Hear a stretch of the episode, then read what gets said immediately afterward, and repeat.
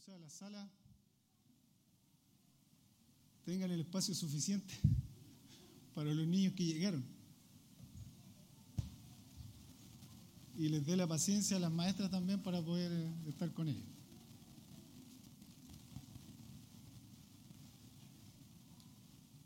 Bien. Doy la bienvenida de nuevo ahí a las visitas que hoy día están por primera vez. Eloísa era una, Bárbara, Saúl, Adriana, Heidi y Luis. ¿Alguien más que haya venido por primera vez a la iglesia? Que Dios le bendiga, que hoy día el Señor hable a sus corazones, así como a los corazones de cada uno de los que estamos acá. Y llevamos varios domingos eh, predicando del libro de Deuteronomios como una serie. Entonces los hermanos que ya han venido varios domingos me dirán qué capítulo de Deuteronomio deberíamos hoy día tocar. Si alguien me puede decir. Nueve dicen por acá. ¿Están seguros? Sin mirar los celulares. Ahí arriba, ¿quién da más? Ah. El 12 dicen por acá. No, este domingo vamos a hacer un paréntesis. Este domingo vamos a hacer un paréntesis porque estamos en, un tiempo especial donde queremos recordar también la Semana Santa y lo que vivió nuestro Señor Jesucristo. Aunque la palabra del Señor toda se conecta, ¿cierto? Pero hoy día queremos hacer un paréntesis este domingo y el otro para eh, no seguir con eh, Deuteronomio, pero sí, obviamente, seguir predicando la palabra del Señor. Pero yo sé que usted estaba atento y estaba leyendo Deuteronomio y se estaba preparando para escuchar la palabra del día de hoy. Así que le voy a pedir que busque en su Biblia el Evangelio de Marcos, capítulo 14. El Evangelio de Marcos, capítulo 14. Y vamos a leer del versículo 32 al 42.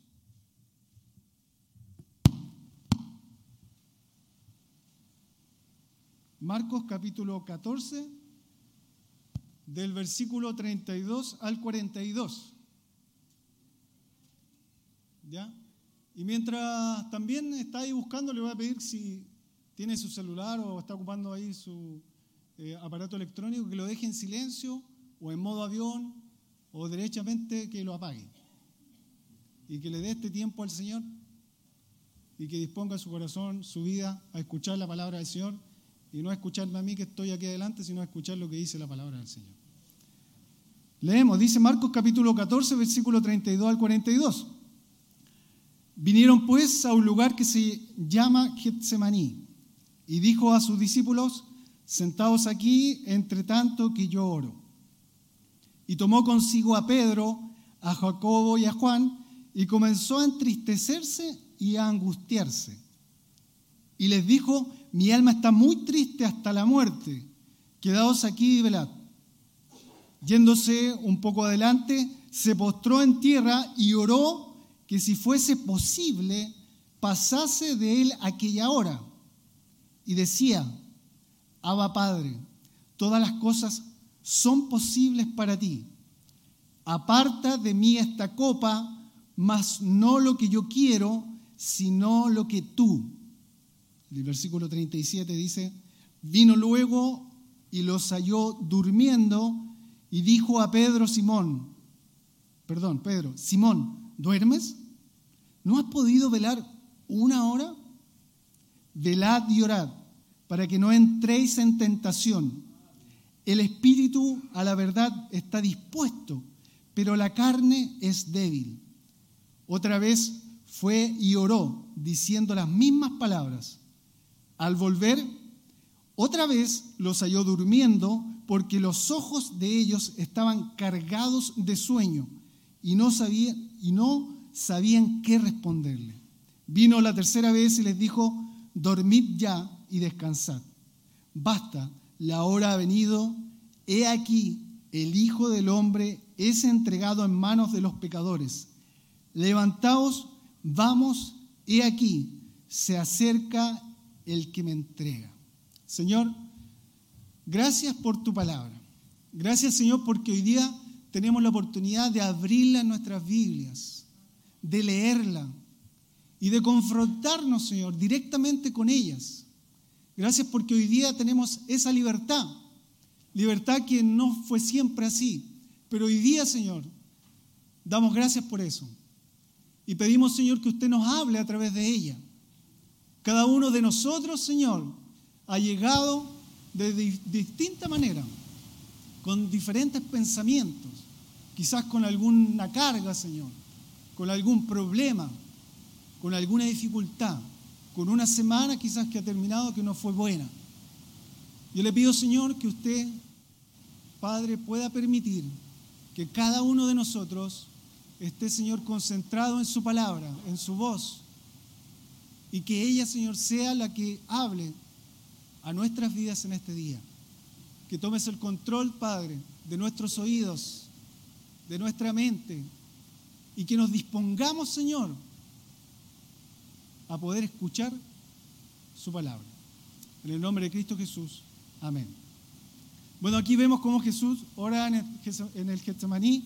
Y este pasaje somos invitados por eh, Marcos a ser testigos de la angustia y la debilidad de nuestro Señor. Y cómo también podemos comprobar que Jesucristo, Dios mismo, se hizo hombre.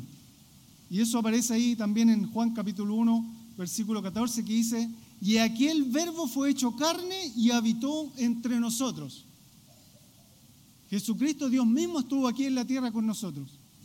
Y podemos ver algunas razones. En primer lugar, podemos ver que este versículo o estos capítulos, estos versículos que están acá, nos muestran la humanidad de nuestro Señor Jesucristo. Nos muestran también la actitud de obediencia de nuestro Señor a la voluntad de su Padre. Cómo eso lo preparó para el camino que Él venía, el camino hacia la cruz, mostrándonos cuál debe ser también nuestra actitud cuando somos requeridos por Dios o cuando nuestra fe también es probada. Y quizás en un último lugar, nuestra actitud, cuál es nuestra actitud hacia la oración. Y quiero solamente quizás resaltar dos puntos. Uno, la aflicción de Cristo y segundo, la sumisión de Cristo. El versículo 32 dice, vinieron pues a un lugar que se llama Getsemaní y dijo a sus discípulos, sentaos aquí entre tanto que yo oro. Entonces el Señor podemos ver inmediatamente que ya se estaba preparando de alguna manera para lo que venía, el gran sufrimiento que tenía, y cómo se prepara, y aquí nos habla todo, cómo el Señor se prepara y cómo nosotros debiéramos prepararnos si sabemos que viene o estamos en un conflicto o estamos con una situación difícil, debemos orar. El lugar donde acontece toda esta acción se llama Getsemaní y en griego significa prensa de aceite. Eso significa Getsemaní. Allí donde se echan las aceitunas para ser aplastadas para que suelten todo el aceite. Y quizás es interesante señalar o pensar que nuestro Señor iba a ser oprimido en su alma y esa opresión o ese prensado, como lo detalla aquí, qué es lo que significa que en Getsemaní, lo iba a llevar incluso a su muerte. Y hay un predicador que se llama Matthew Henry que dice, los sufrimientos de Cristo empezaron con los más dolorosos, los más profundos, los de su alma. Porque ahí estaba sufriendo el Señor en su corazón. Todavía no había un sufrimiento físico, pero él ya sabía lo que venía y estaba sufriendo en su corazón. Y quizás usted hoy día llegó con un sufrimiento en su corazón. Y el Señor a través de su palabra hoy día le está hablando. ¿Y qué le dice acá después a sus discípulos? Sentaos aquí, entre tanto que yo oro. ¿Cómo iba a enfrentar Jesús lo que venía, el sufrimiento que le venía? En esto también podemos apreciar que Jesús era diferente quizás a nosotros. Con frecuencia cuando pasamos por problemas que nos agobian, o estamos rodeados quizás de dificultades, pensamos que necesitamos un respiro. ¿Cuántos de nosotros decimos, oh, ha estado difícil la semana, necesito un respiro, irme a la playa, generalmente, o arrancar a algún lugar? Y buscamos algún tipo de diversión podría ser para relajarnos. Algunos incluso llegan quizás a beber alcohol, las drogas, fiesta, pornografía o vicios similares que lejos de traerles paz al corazón, nos hacen, no hacen más que aumentar sus problemas. Pero el Señor nos indicó que la solución pasaba por buscar a Dios en oración, no buscarlo en otras cosas, no buscarlo quizás haciendo un respiro en esto o en esto otro, sino buscarlo a Él en oración. Y Santiago 5.13 nos dice específicamente eso, nos dice, ¿está alguno entre vosotros afligido? Entonces, haga oración. Si usted está afligido, haga oración. No busque un respiro, no busque la droga, no busque el alcohol, no busque aquí, no busque allá. Busque al Señor en oración. Eso es lo que el Señor nos quiere decir. Y el versículo 33 dice, y tomó consigo a Pedro, a Jacobo y a Juan. Parece que aunque Jesús oraba solo, porque dice, los deja ahí mientras yo oro, sin embargo, quería sentir la cercanía de algunos de sus discípulos. Así que escogió a varios de ellos que le acompañaran a cierta distancia, si uno lee quizás el pasaje. Y estos tres discípulos, Pedro, Jacobo y Juan, se convirtieron en testigos directos de la terrible lucha que Jesús mantuvo esa noche. Eso es lo que estaba ocurriendo aquí. ¿Y qué dice a continuación ahí el versículo 33? Y comenzó a entristecerse y a angustiarse. Cuando Jesús se apartó para orar, el evangelista utiliza en el original dos palabras muy fuertes para indicarnos su estado emocional y quizás puede reflejar un poco el estado emocional de más de alguno de los que está acá. Y dice que comenzó a, entristecerse y a angustiarse. Quizá usted hoy día llegó triste, angustiado a este lugar. ¿Y sabe lo,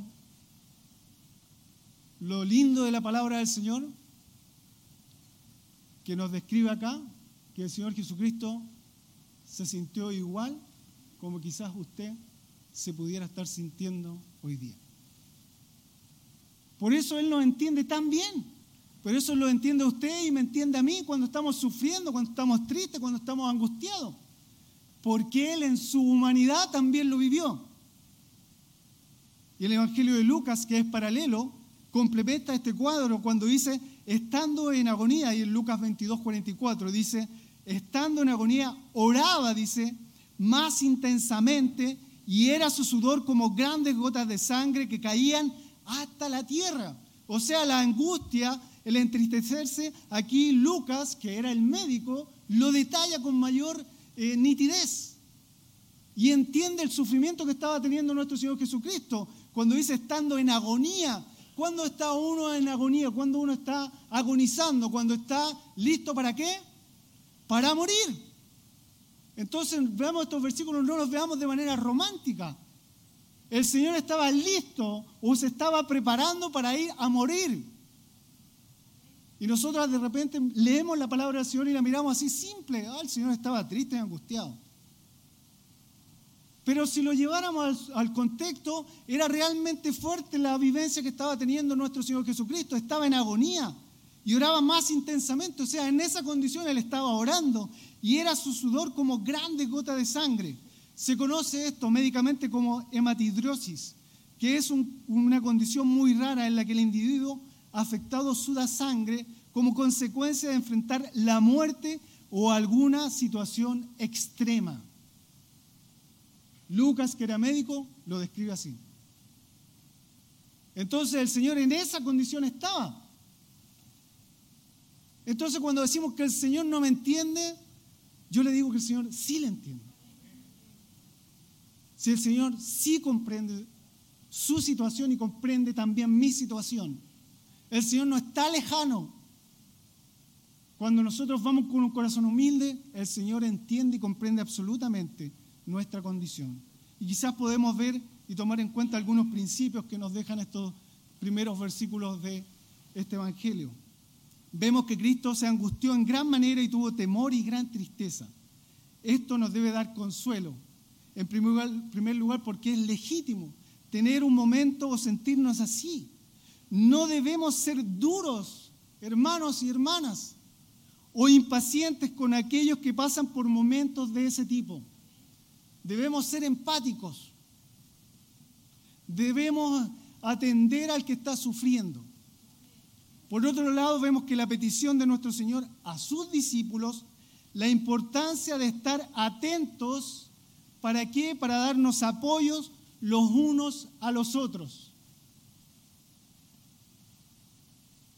Y también podemos ver el error, mire qué interesante esto, de aquellos que se aíslan o no buscan la comunión y el consuelo de los hermanos. Muchas en la pandemia nos trajo un poco eso. Nos dicen, no, yo veo el culto de la casa y seguramente hay algunos hermanos que están viéndonos hoy día acá. Y hoy día a las once y media, once treinta y cinco comenzamos el culto y había muy pocos hermanos. Y yo le decía, ojalá estén todos conectados, porque si no llegaron a la iglesia con cambio de hora, es porque yo estoy seguro que están conectados. Y si le pregunto a lo mejor ahí a, a los hermanos que están encargados de la transmisión, me dirán, deben haber 150 hermanos conectados en las redes sociales.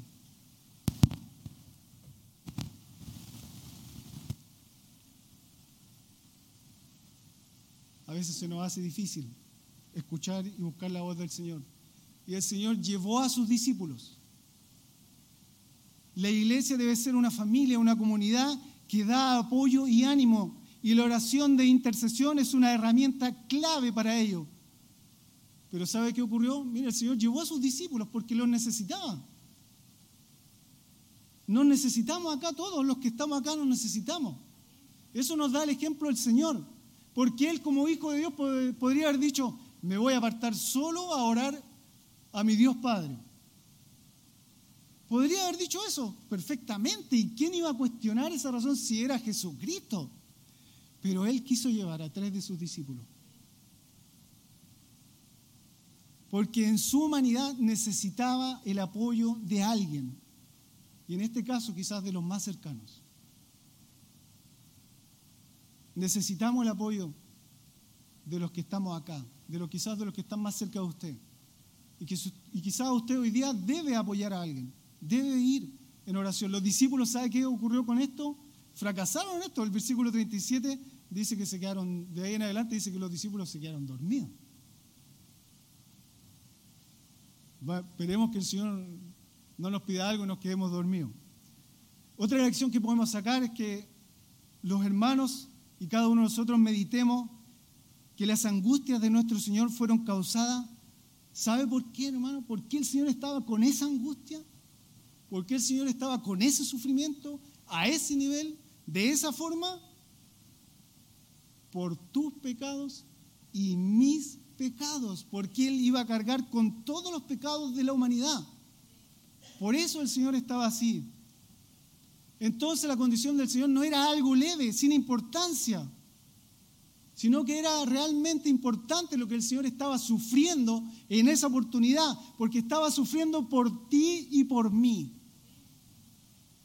Eso es lo que el Señor estaba viviendo en ese momento. Y también Lucas agrega ahí en el versículo, señalé Lucas 22, 44, pero el versículo 43, el anterior, dice, y se le apareció un ángel del cielo para fortalecerle. Mira lo que necesitó el Señor en esa condición, en ese sufrimiento, ¿qué necesitó? Que Dios le enviara un ángel, ¿para qué? Para fortalecerle, no para quitarle el dolor, no para consolarle, sino para fortalecerle. Y quizás el Señor hoy día te está fortaleciendo a través de esta palabra. Has pasado días difíciles, complicados, pero el Señor quizás no te lo va a quitar, el Señor quizás no te va a dar esa opción, sino que te va a fortalecer. Y el domingo pasado los que vinieron podrían recordar que yo decía que el Señor mm, al pueblo de Dios y a nosotros primeramente nos aflige, nos prueba para ver qué es lo que hay en tu corazón. Entonces, ¿qué hay en tu corazón hoy día?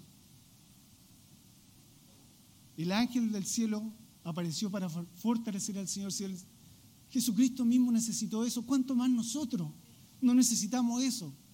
Que el Señor nos hable, para fortalecernos, quizás no para quitarnos ese problema, quizás no para darle una solución a nuestra manera, porque a nuestra manera son diferentes las cosas, la perspectiva nuestra es diferente a lo que Dios quiere en nuestra vida. Entonces entendamos que el Señor hace las cosas perfectas. Y en su perfección envió a su Hijo a morir por usted y por mí en la cruz. El versículo 34, volviendo a Marcos, capítulo 14, leemos una expresión aún más fuerte. Dice, y les dijo, mi alma está muy afligida hasta el punto de la muerte. Era tanto la angustia y el temor que estaba experimentando nuestro Señor que les pide a sus más cercanos, quedaos aquí y velad. Nuevamente les pide ahí, quedaos aquí y velad. Cristo necesitaba en esos momentos sentirse acompañado y cubierto por las oraciones de quién? De sus discípulos. El Señor las necesitaba. Por eso es difícil cuando alguien dice, no, yo sigo al Señor a mi manera. En mi casa yo leo la Biblia. En mi casa escucho mensajes. En mi casa hago esto. En mi casa hago esto otro. Pero la palabra del Señor nos dice que debemos congregarnos y no acostumbrarnos a quedarnos en la casa. A lo mejor puede ocurrir que haya alguna enfermedad, alguna situación especial en la cual necesariamente uno tiene que quedarse. Pero el Señor nos invita a congregarnos, a estar porque necesitamos acompañarnos, necesitamos cubrirnos los unos a los otros. Mirad cuán bueno y cuán delicioso es cuando están los hermanos juntos y en armonía, porque es aquí donde el Señor envía bendición y vida eterna. No en la casa, no en otro lugar, es acá. No digo acá en esta iglesia, en cualquier iglesia donde, hay, donde se predica la palabra del Señor. Entonces, si el Señor nos deja ese ejemplo, debemos escuchar la voz del Señor, debemos seguir el ejemplo del Señor.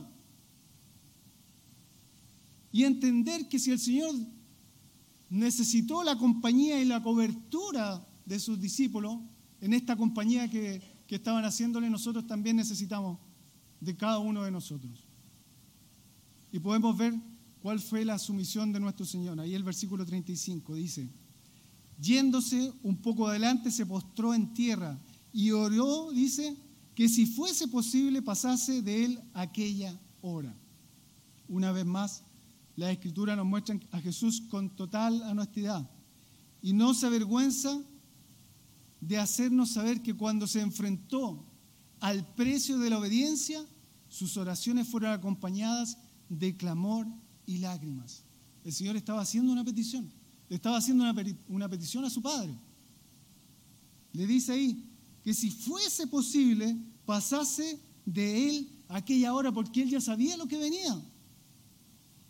Y quizás puede reflejar un poco las oraciones que nosotros hacemos y decimos, Señor, no quiero sufrir esto, no quiero pasar esto. ¿Será posible pasarlo? Pero cuando vemos a Jesucristo podemos ver un corazón absolutamente rendido y sumiso a Dios. Y por esta razón, cuando pedía al Padre que pasase de él esa copa, siempre lo hacía bajo la condición que fuese compatible con la voluntad divina. La voluntad de Dios es superior y es perfecta. La voluntad de Dios se perfecciona cuando nosotros estamos, nos disponemos a obedecerle, a escuchar su voz y a decir, Señor, respondo a lo que tú quieres para mi vida. Por supuesto, no se trataba de dos voluntades diferentes. Por un lado la del Padre y por el otro la del Hijo, podríamos decir, o podríamos hacernos la pregunta. El evangelista Juan recoge las palabras de Jesús que nos muestran que no había contraposición entre las dos voluntades. Y ahí Juan capítulo 12, versículos 27 y 28 nos aclara quizá eso, cuando Jesús está anunciando su muerte. Todo va conectado aquí eh, en cuanto a los evangelios. Juan capítulo 12, versículo 27 y 28 dice, ahora dice, está turbada mi alma. ¿Y qué diré? Padre, sálvame de esta hora. Más para esto he llegado a esta hora. Padre, glorifica tu nombre. Entonces vino una voz del cielo, lo he glorificado y lo glorificaré otra vez. En cuanto a su oración, Jesús preguntaba si había otra forma. justa sobre la cual Dios podría salvar a los pecadores sin que Él tuviera que ir a la cruz. Pero Él mismo responde ahí y dice, para esto he llegado, esta es mi hora, esto es lo que yo vine a hacer, esto vine a hacer, a obedecer al Señor. ¿Y qué dice ahí? Glorifica tu nombre. Jesucristo vino para glorificar a su Padre. Y nosotros oramos aquí, iniciamos el culto y decíamos que el Señor se glorificara en este lugar. Nuestra vida debe, mostrar glorificar al Señor, al Padre. Debemos hacerlo así como lo hizo Jesucristo. Entonces dice ahí, vino una voz del cielo y dice, lo he glorificado. Audiblemente, la palabra del Señor solamente tres veces se escuchó de manera audible en cuanto al Señor como hijo. Cuando Él fue bautizado y vino una voz del cielo y dijo, este es mi hijo amado en quien tengo complacencia. Después cuando estuvo en el monte de la transfiguración y esta tercera vez cuando el Señor habló. Y dicen los que estaban ahí cuando leen el texto que algunos escucharon como un trueno que sonó. Así es la voz del Señor cuando nos habla. Nos llama la atención y dice, ya lo, he, glorificado. El Señor quiere glorificarse en nosotros, en tu vida y en mi vida. Quiere hacerlo. Pero para eso debemos ser obedientes. Debemos responder al llamado. Debemos cambiar quizás nuestra actitud. Y debemos ser honestos con el Señor el versículo 36 dice, y decía, Abba Padre, todas las cosas son posibles para ti. Aparta, dice de mí esta copa, mas no lo que yo quiero, nuevamente le dice el Señor, sino lo que tú. Notemos que en su oración se dirige a Dios con la palabra Abba, que inmediatamente es traducida por Marcos para que lo entendamos como Padre. La palabra Abba era usada por los niños para dirigirse a sus padres implicaba confianza, intimidad y reconocimiento de autoridad. Equivale a nuestro papá. Y el Señor estaba orando en esa condición. Cuando yo tengo confianza, porque en mi Padre le estoy pidiendo cosas que no le va a pedir a nadie de otra manera. Y hay una intimidad, hay un reconocimiento de la autoridad. Y Él le estaba pidiendo al Señor en oración que si fuera posible pasar a apartar de mí esta copa, más no lo que yo quiero, dice, sino lo que tú. Eso es lo que el Señor estaba pidiendo en esta oración, porque sabía lo que venía. La interpretación que hace Hebreos de este pasaje se las quiero leer.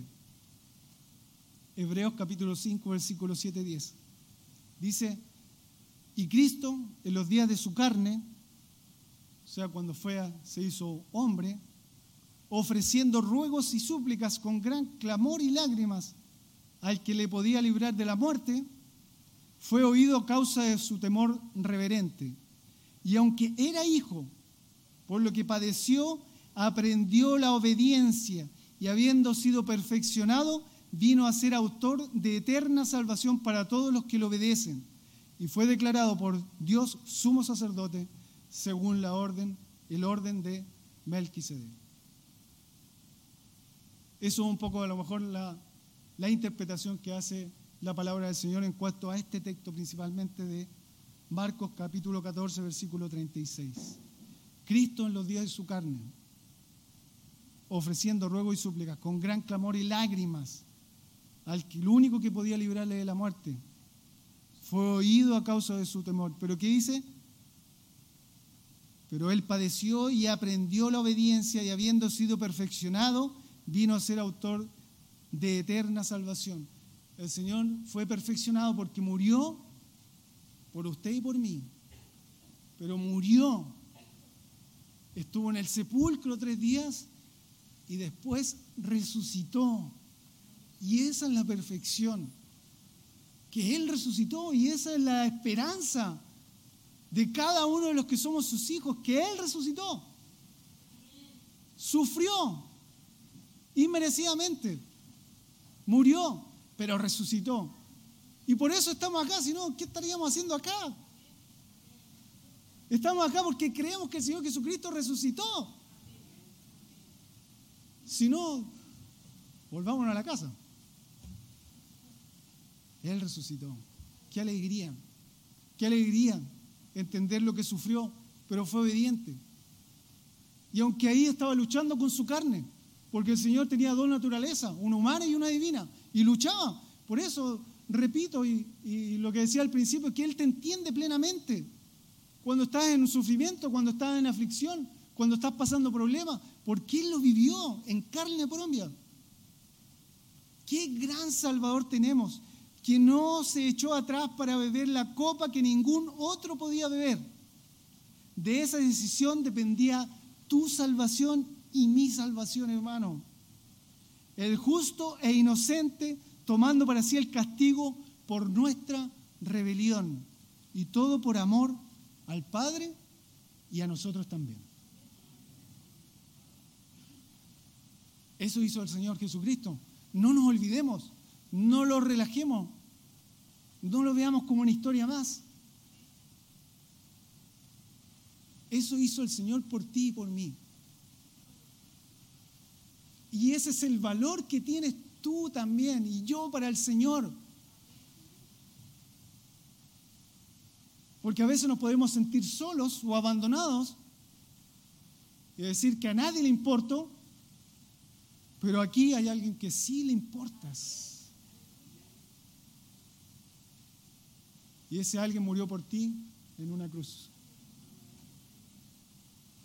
En una cruz. Sufrió. Avancemos con el versículo 37.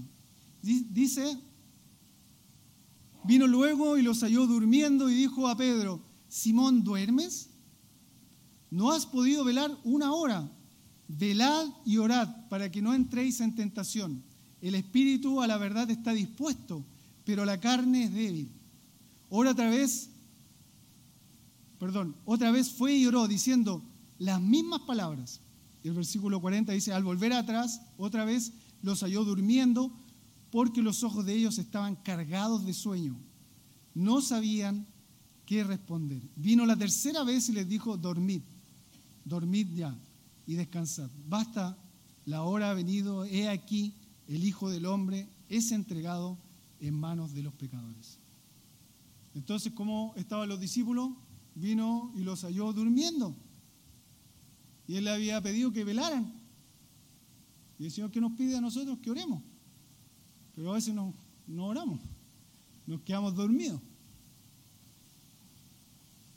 Y el, el, versículo 38 dice, velad y orad para que no entréis en tentación. Esa es la importancia de la oración. Entonces, si usted hoy día está siendo tentado por alguna u otra situación, el Señor le dice que debe orar. Y mire, después dice el versículo 38. El espíritu, la verdad, está dispuesto. ¿Cuánto nos disponemos? Decimos, no, yo esta semana voy a orar todos los días. Y, el espíritu dice, lo que dice la palabra el espíritu, la verdad, está dispuesto. Pero la carne, ¿cómo es? Es débil. Usted y yo somos débiles. Por eso necesitamos la oración, por eso necesitamos estar en comunión con el Señor. Si los discípulos se quedaron dormidos, ¿qué nos espera para nosotros? Y estaba Pedro, Juan y Jacob, o sea, los, top de los top, o sea, los más cercanos al Señor. Por eso el Señor nos hace esa advertencia y nos dice, tengamos cuidado, tengamos cuidado, cuidémonos de nosotros mismos, tomemos precaución de nosotros, oremos realmente, oremos de corazón, oramos y, oremos y pidámosle al Señor. Y uno podría decir, pero entendamos un poco los discípulos, y aquí a lo mejor me voy un poco al, tema de los discípulos. ¿Qué había ocurrido con los discípulos? Se quedaron dormidos, pero eh, venían de una situación complicada, venían de la cena, eh, eh, el Señor había descubierto que uno lo había traicionado y, que, y que iba a ir a morir. Entonces, démosle un poquito de chance a los discípulos en relación a cómo estaban. Podría ser, ¿no? el Señor nos pide otra cosa, nos dice que velemos y oremos. Y nos deja este ejemplo para que nosotros lo hagamos también. Y quizás podríamos interpretar de muchas maneras quizás la situación que estaban viviendo los discípulos. Pero estaban durmiendo. Y a lo mejor eh, el, el, Evangelio de Lucas, que es paralelo también a, a esta oración de Jesús en Getsemaní, podríamos entender por qué se quedaron dormidos. Lucas 22, 47, 42, perdón, 45 dice, cuando se levantó de la oración y vino a sus discípulos, los halló durmiendo a causa de la tristeza. Estaban tristes los discípulos. Y el Señor, a través quizás de este, de este Evangelio, nos da a entender un poquito la condición en la cual estaban. Estaban tristes. ¿Qué esperaban los discípulos? ¿Qué esperaban los discípulos?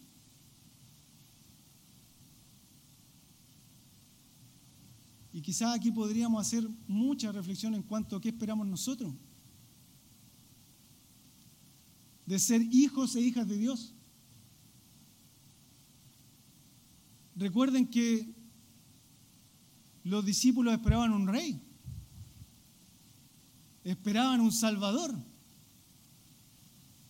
Y resulta que ahora el Señor los había llevado a un lugar y habían visto a su maestro en una condición difícil de entender.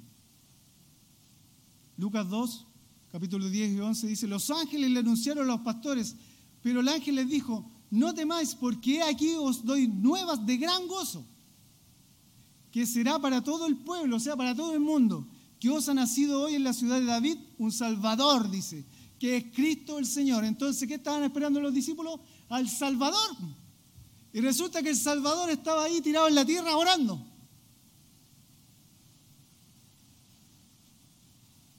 Y eso ocurre muchas veces en nuestra vida dudamos, dudamos del Señor, dudamos de la palabra del Señor, dudamos que el Señor puede cambiar vidas, dudamos que Él puede dar solución a los problemas de la vida de hoy. Dudamos que Él puede cambiar situaciones difíciles.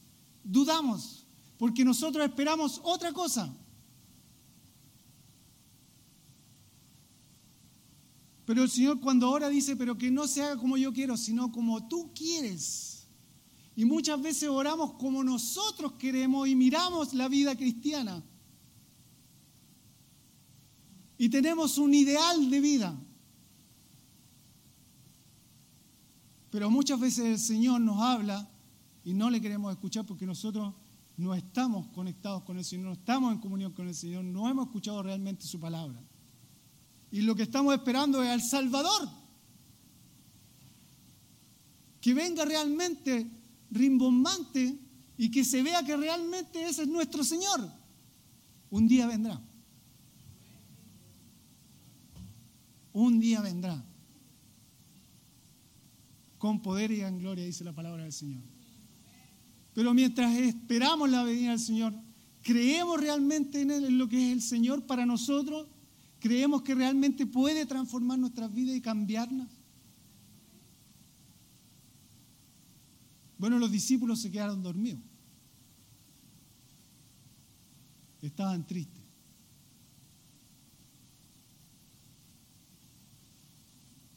Que el Señor no nos encuentre durmiendo y queriendo hacer nuestra voluntad.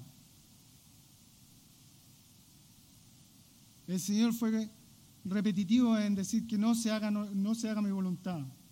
No lo que yo quiero, sino lo que tú.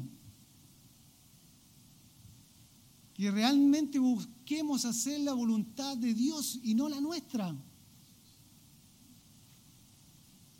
Que realmente sea ese nuestro sentir. ¿Qué es lo que el Señor quiere con nosotros hoy día? ¿Cuál es la voluntad del Señor para nuestra vida? ¿Qué el Señor quiere corregir en nuestras vidas hoy día? ¿Y la oración del Señor Jesucristo fue respondida?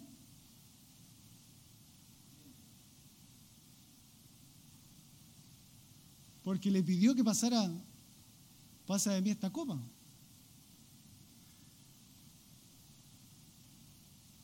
¿Qué ocurrió? La oración del Señor, si usted lo ve bien, no le pasó la copa al Señor. se hizo la voluntad de Dios. Se hizo la voluntad de Dios porque la voluntad de Dios es perfecta.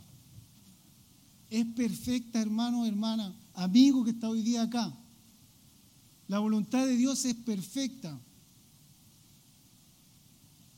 Y el Señor Jesucristo fue obediente, fue humilde y obedeció a su Padre.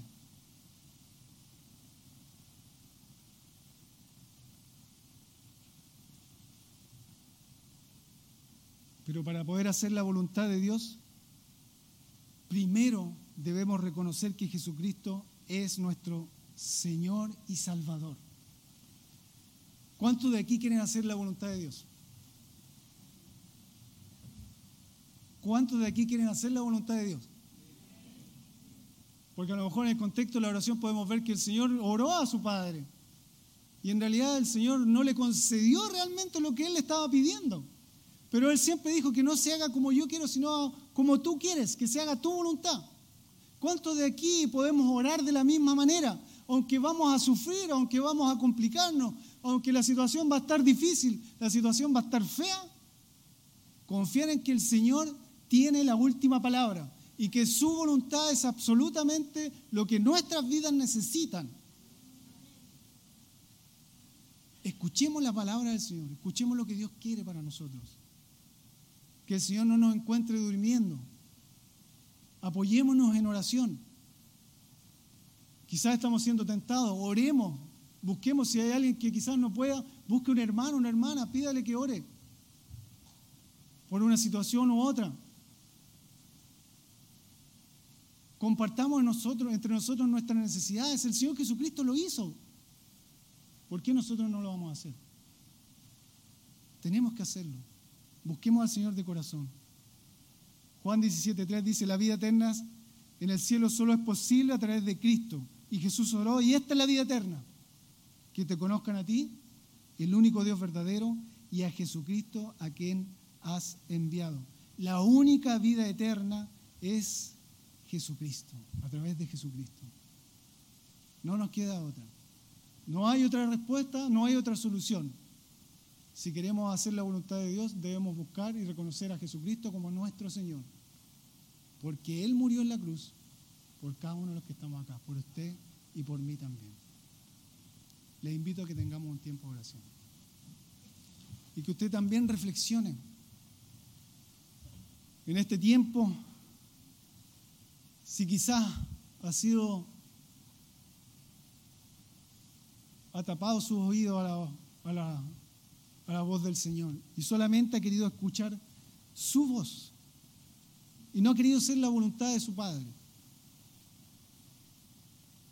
Pero así como el Señor Jesucristo dijo, que no se haga mi voluntad sino la tuya, que busquemos realmente al Señor en esa, en esa dirección que podamos velar y orar para que no entremos en tentación.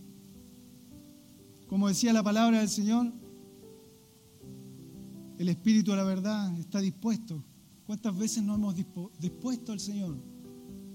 Pero en ese camino hemos fallado, porque nuestra carne es débil. Pero hagamos una oración al Señor y digámosle, más no lo que yo quiero, sino lo que tú quieres, Señor. ¿Qué quieres, Señor, para mí? ¿Qué es lo que quieres, Señor, para mí? Si tú quieres hoy día hacer la voluntad del Señor,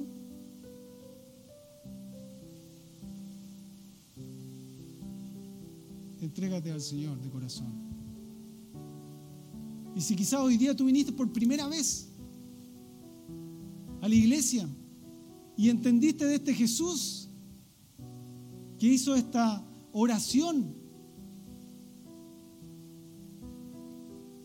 Y entendiste que el sufrimiento que comenzaba aquí era porque Él en un poco de tiempo más iba a morir por ti y por mí. Si entendiste quién era este Jesús, que estuvo dispuesto a sufrir, Yo te invito a que hoy día recibas a este Jesús. Y te invito a que hagas esta siguiente oración. Padre nuestro, gracias por esta palabra donde he entendido que Jesucristo es el único camino al Padre. Señor, gracias por el sufrimiento que tuviste por mí. Gracias por ese amor que tuviste por mí. Al entender eso, hoy día, Señor, te recibo en mi corazón. Pido perdón por mis pecados. Y te pido, Señor, que me hagas una nueva criatura. Y que puedas decir con mis labios que se haga tu voluntad y no la mía. Te recibo, Señor. Hazme una vida nueva. Hazme, Señor, seguir tu camino. Perfeccioname, Señor. Guarda mi vida y anímame.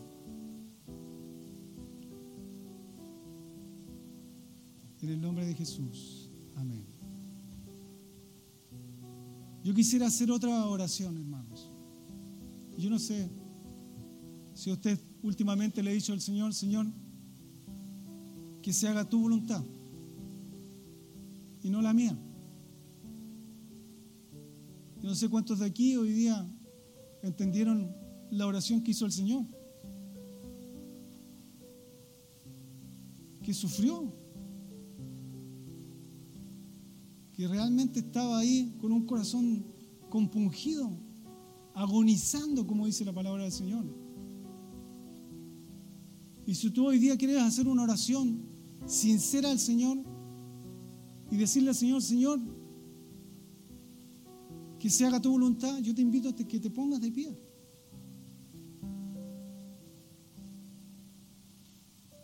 Y que le digas al Señor, Señor, hasta aquí yo he querido hacer mi voluntad, a mi manera, a mi forma, pero hoy día quiero hacerlo lo que tú quieres. Yo te invito a que te coloques de pie y que reconozcas que hasta aquí lo has hecho solamente a tu manera y no a la manera del Señor.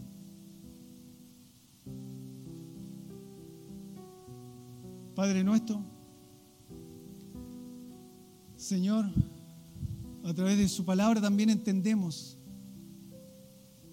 que muchas veces, Señor, en nuestras oraciones, todo lo queremos hacer o pedir a nuestra manera.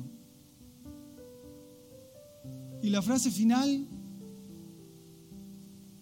de que no se haga a nuestra forma, sino a la tuya, la guardamos para nosotros.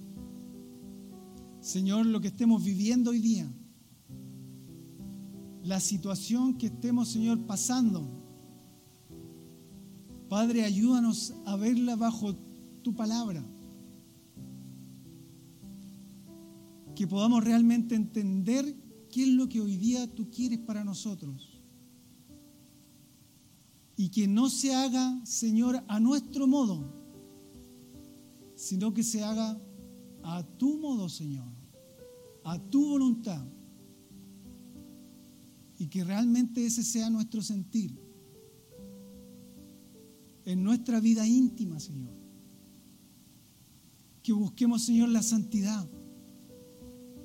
Si hay problemas, Señor, de alcohol, de drogadicción, de pornografía, de juego. Señor, ayúdanos a confesar y a pedirte perdón, Señor, porque hemos querido satisfacernos a nosotros y no hemos querido hacer tu voluntad. Señor, si hay algún problema familiar,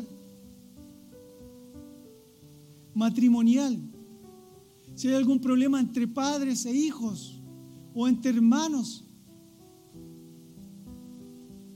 Señor, ayúdanos. Ayúdanos, Señor, a solucionarlos. Ayúdanos, Señor, a ser libres.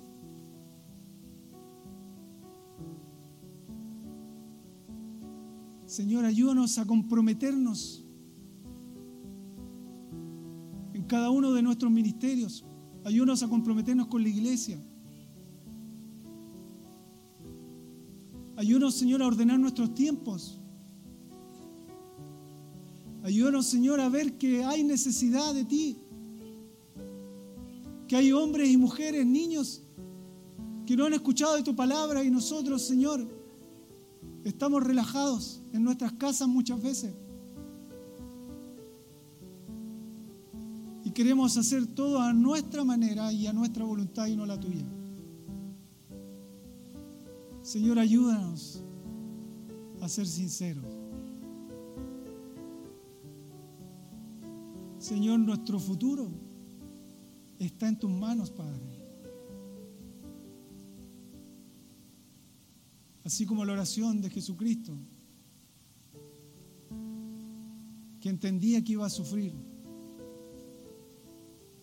pero en definitiva fue obediente para salvarnos a los que estamos aquí. Y obedeció la voluntad de su Padre. Que cada uno de nosotros, Señor, pueda obedecer tu voluntad, Señor. Y que esta palabra abra nuestras mentes y nuestro corazón para entender que es a tu forma, Señor, a tu manera. Quizás hay que sufrir, quizás hay que llorar, quizás hay decepción. Pero Señor, así como enviaste a un ángel para fortalecer a Jesús, envía Señor tu Espíritu Señor para fortalecernos a nosotros. Y que realmente podamos hacer tu voluntad Señor. Gracias por este tiempo. Bendiga Señor a cada una de las personas que están aquí niños, jóvenes, adultos. Señor, que volvamos a nuestros hogares de manera diferente, entendiendo, Señor, que hoy día tu palabra, Señor, es la que ha hablado en nuestro corazón. Para usted la gloria y la honra. En el nombre de Cristo Jesús. Amén. Amén. Que el Señor les bendiga, hermano. Puede tomar asiento.